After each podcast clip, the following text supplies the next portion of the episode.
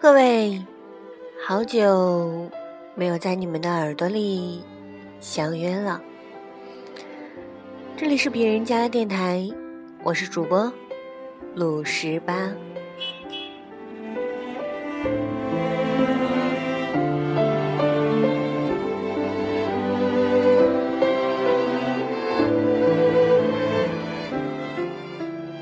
这段时间又经历了很多事情。辞了职，旅了行，回了家。嗯，其实本来想昨天就做节目的，但原因种种，拖延症种种，所以变成了今天。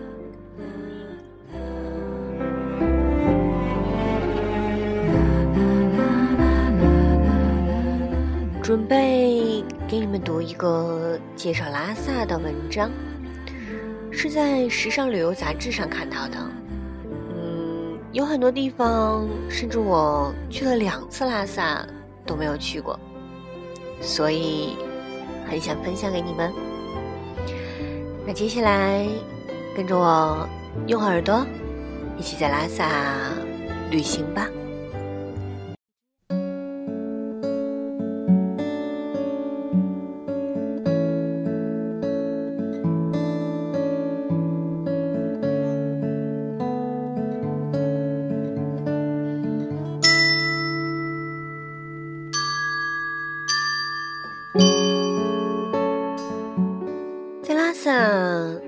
吃喝玩乐，是不是显得有些大不敬？在解答这个顾虑之前，让我们不妨先对拉萨城的核心区域八廓做一个浅显的了解。如果我们能自天界俯瞰这个区域，就会看到一个规整的曼陀罗，有一座坛城结构，释迦牟尼以两座等身像为化身。居于曼陀罗的中心，以大小昭寺为首的众多寺庙拥护着佛祖，而这个曼陀罗的边缘，则是欲念横生的世俗世界，净土与红尘半生的生活结构，自拉萨城建立之初就已经存在了。作为我等这般俗人，要考虑的问题，其实并不是该不该娱乐。而是该怎样娱乐？在如今的拉萨，你会体验到与内地各大城市一般无二的娱乐生活，就像它小成都的绰号一样。然而，对于一个追求和脱离了低级趣味的享乐主义者而言，只有发掘到这座千年古城的娱乐传统，才不会有风于自己的拉萨假期。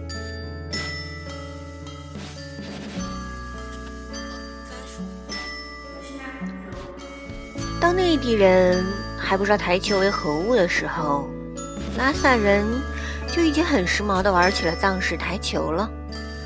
这种被称为吉任或港朗球的游戏来自尼泊尔，一度是拉萨贵族们的娱乐项目。竖立在地上的台案和台球十分相似，不一样的是，击球用的不是球杆，而是手指。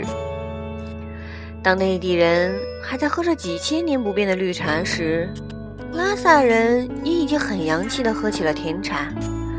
这种混合着牛奶与糖的洋饮料，来自英属时期的印度。时至今日，甜茶馆已经成为拉萨日常生活中最重要的组成部分之一。至于如今被中国人视为娱乐生活标志的酒吧，也早在数百年前就存在于八廓街中了，被称为枪康。这种藏式酒吧通常以摆放在门口的大陶罐为标志，那是用来制作青稞酒曲的。每天晚上，遍布大街小巷的枪康中都会人满为患。每天晚上，遍布大街小巷的枪康中都会人满为患。主要是拉萨马车队的车夫，以及拉萨周边的农夫和牧民。在劳累了一天之后，再没有比千方中一杯香甜的青稞酒更能解乏的了。从历史回到现实，如今的八廓街头已经很难寻见玩极刃的少年和飘着青稞酒香的千康。想要寻回真正属于这座城市的娱乐精神，不仅需要时间和耐心，甚至还需要一点悟性。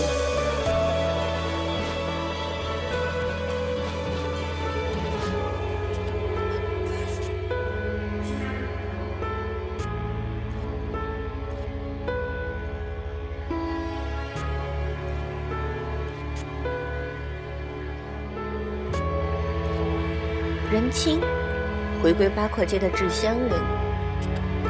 八廓街曾经住满了像仁青这样的民间手艺人，但高昂的房租早已让手艺人远离了八廓街。不过幸运的是，仁青又要重返八廓街了。出于对仁青虔诚做藏香的敬佩，一位在藏医院工作的老拉萨。将自己在八廓街的两间房以每月几百元的价格租给了任清。要知道，八廓街上一间小小门脸房的转让费都要十万元。任清每年只在七月份做一次香，之后要花上大半年的时间去藏区各地采集藏香原料。即便如此，人香的藏香依然卖得很便宜。曾经有一位上海老板想要包销任清所有的藏香，利润一人一半。任清想也没想就拒绝了。他说：“我也喜欢钱，但我还是想活。”上海人很不解：“有了钱，你不是会活得更好？”任清笑而不语，因为他觉得。根本无法交流。在仁青看来，藏香中的每种原料都来自大自然，是天地的恩惠。如果用藏香来谋取暴利，将是对天地的亵渎。这样的人，活着还不如死。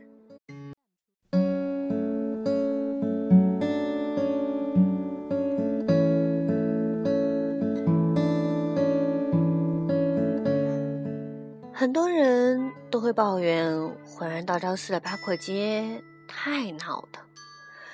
其实这里一直都很闹腾，只是闹腾的方式不太一样。在拉萨建成之初，八廓街上聚满了修建大昭寺的工匠和手艺人，热闹非凡。其中以来自尼泊尔的工匠们手艺最为高超。八廓街上一度遍布尼泊尔的人的商铺，经营做工精湛的佛像、首饰和纺织品。西藏解放后，尼泊尔人尽数返乡，夏茂嘎布成为仅存的硕果。夏茂嘎布旁边的小巷，很值得多花些时间逛上一逛。你首先会看到敏珠林寺马尼拉康。也就是敏珠林寺在拉萨的替身。转了马尼拉康，也就等于去山南转了本寺。马尼拉康的后面是一座色彩鲜亮的黄色弥勒殿，每天上午这里都会排起长龙，他们都是等待进殿接受洗礼的。密宗洗礼可不是用水洗洗头发那么简单。它包括一套复杂的仪规。顺着小巷一直往里走，就是比大昭寺还要古老的慕如宁巴。所谓先有慕如寺，后有大昭寺。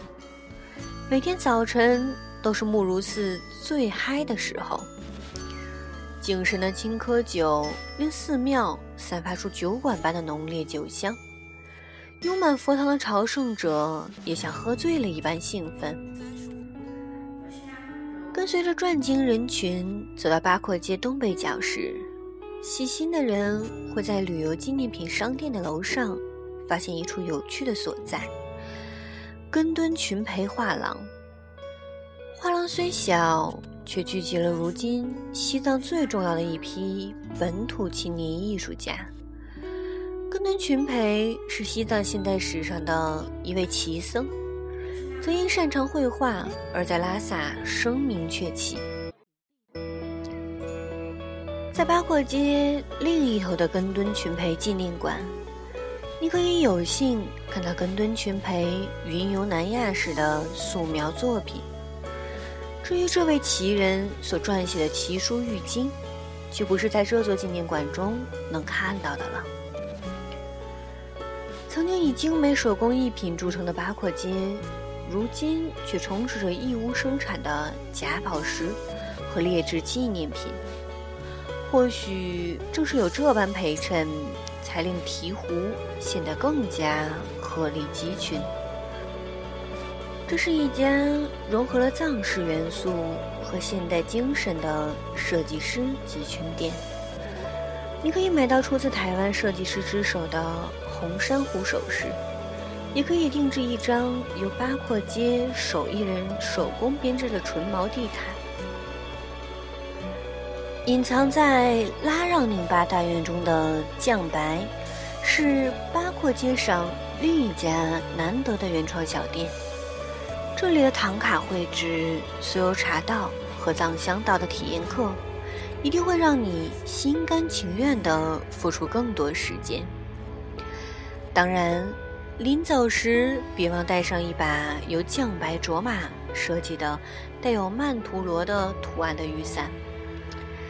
拉让宁巴是一座值得多说上几句的建筑，这里曾经居住着藏文发明者。吞弥桑布扎的后人，而吞巴家族被奉为西藏四大贵族之一。重修布达拉宫时，这里又成为临时的工程指挥部。五世达赖曾客居于此。八廓街上不能不提的，还有著名的黄房子——玛吉阿米餐厅。很多内地游客在来到八廓街的第一时间。就会直奔到这里，不惜拼桌，也一定要在这里吃上一顿。目的就是想缅怀一下六世达赖仓央嘉措约会情人的浪漫故事。其实，基本可以肯定的是，马吉阿米所在的黄房子和仓央嘉措并没啥关系。在八廓街老人们的记忆中。这座房子一直是作为布店和酒馆而存在的。八廓街上其实还有很多座黄房子，可以确定和仓央嘉措有关系的那座位于八廓街西南角的小巷当中。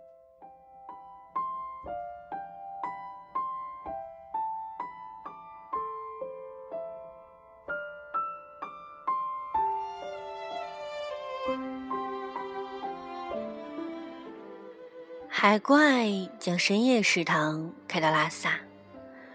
一次旅行改变人生，这样的话虽然听起来有些矫情，但对于海怪来说却是事实。二零一零年的川藏线骑行，将他从一个公司白领变成了居无定所的藏漂。骑行之前，海怪在新浪做着一份令很多人羡慕的编辑工作。心中怀揣着出人头地的伟大人生梦想。骑完川藏后，当他再次回到北京，站在人潮汹涌的国贸路口时，他却感到前所未有的茫然。然后，他辞职了，混迹于拉萨。为了生存，他曾做过半年多的快递。这项工作虽然辛苦。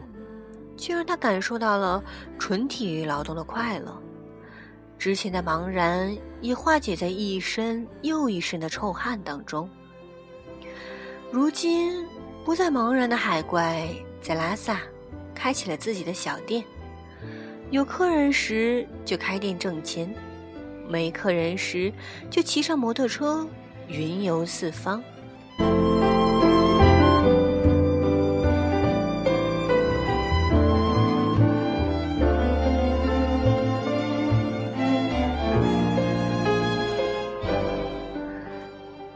界以南的街区中，保存有最浓郁的老拉萨市井风情。曾经风光一时的贵族大院中，住满了普通市民。生活空间虽然局促，但热爱生活的人们依然会用鲜花将这些大杂院装点的生机勃勃。不过，在今天，不少大杂院被各种背景的老板所承包，他们将原住民清出。把这些大院改造成集吃住于一身的所谓精品酒店。当你坐在邦达仓或赤江拉让的大院中，听着内地游客们操着各种口音、口无遮拦的谈天说地时，心里会觉得比八廓街还闹腾。曾经居住着一位高僧大德的临仓，是这些精品大院中的一个特例。当你坐在蔷薇花盛开的小院中，安静的，似乎可以听到当年缭绕在这里讲经声。有趣的是，当年的经堂被改造成了客房，房间中甚至还保留着高高的讲经台。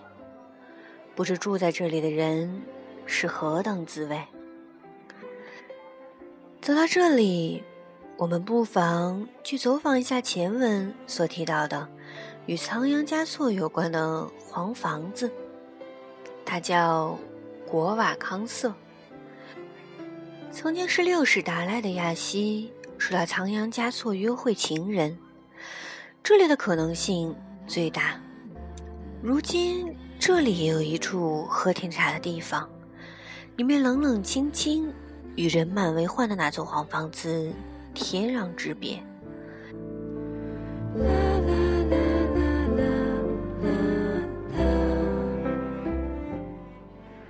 另一处不堪游客之扰的地方是仓姑寺。这座种满花花草草的尼姑寺，一直有拉萨最美寺庙之称。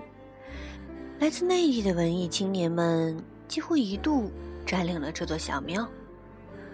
或许是出于无奈。藏姑寺开始卖门票，有四十元的高昂票价挡道，藏姑寺如今又恢复了应有的宁静。至于可以一边看花一边喝茶的藏族寺甜茶馆，如今也由寺内搬到了旁边的小巷中。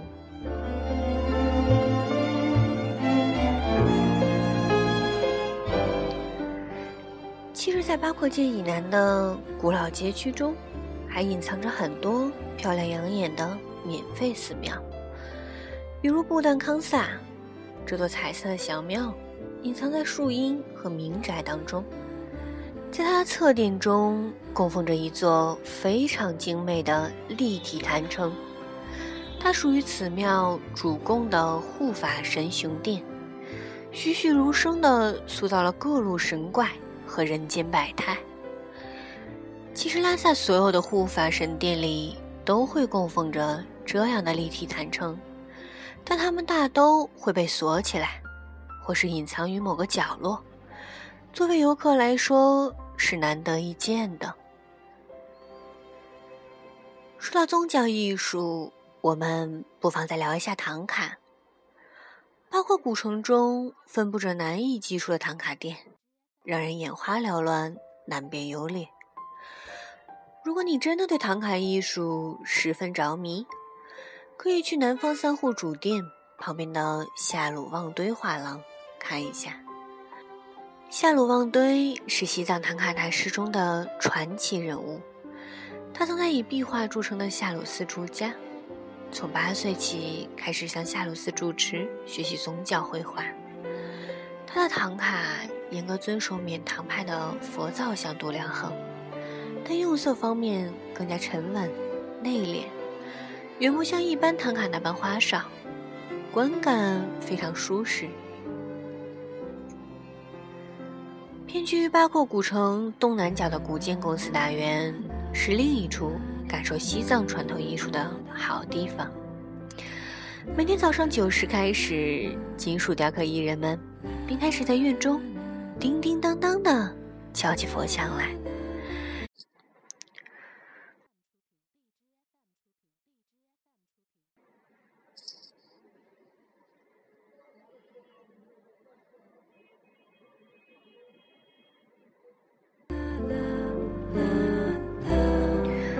刚才临时中断了一下，然后现在技术接上。偏居于八廓古城东南角的古建公司大院，是另一处感受西藏传统艺术的好地方。每天早上九时开始，金属雕刻艺人们便开始在院中叮叮当当的敲打起佛像来。大院中还隐藏着卓藩林手工艺商店，这是全拉萨最棒的藏式手信店。不过也差不多是最贵的。在佛院般的古建公司楼中，还可以见到矿物质颜料制作和唐卡绘制。这个手艺大院似乎可以让人依稀看见当年雪堆白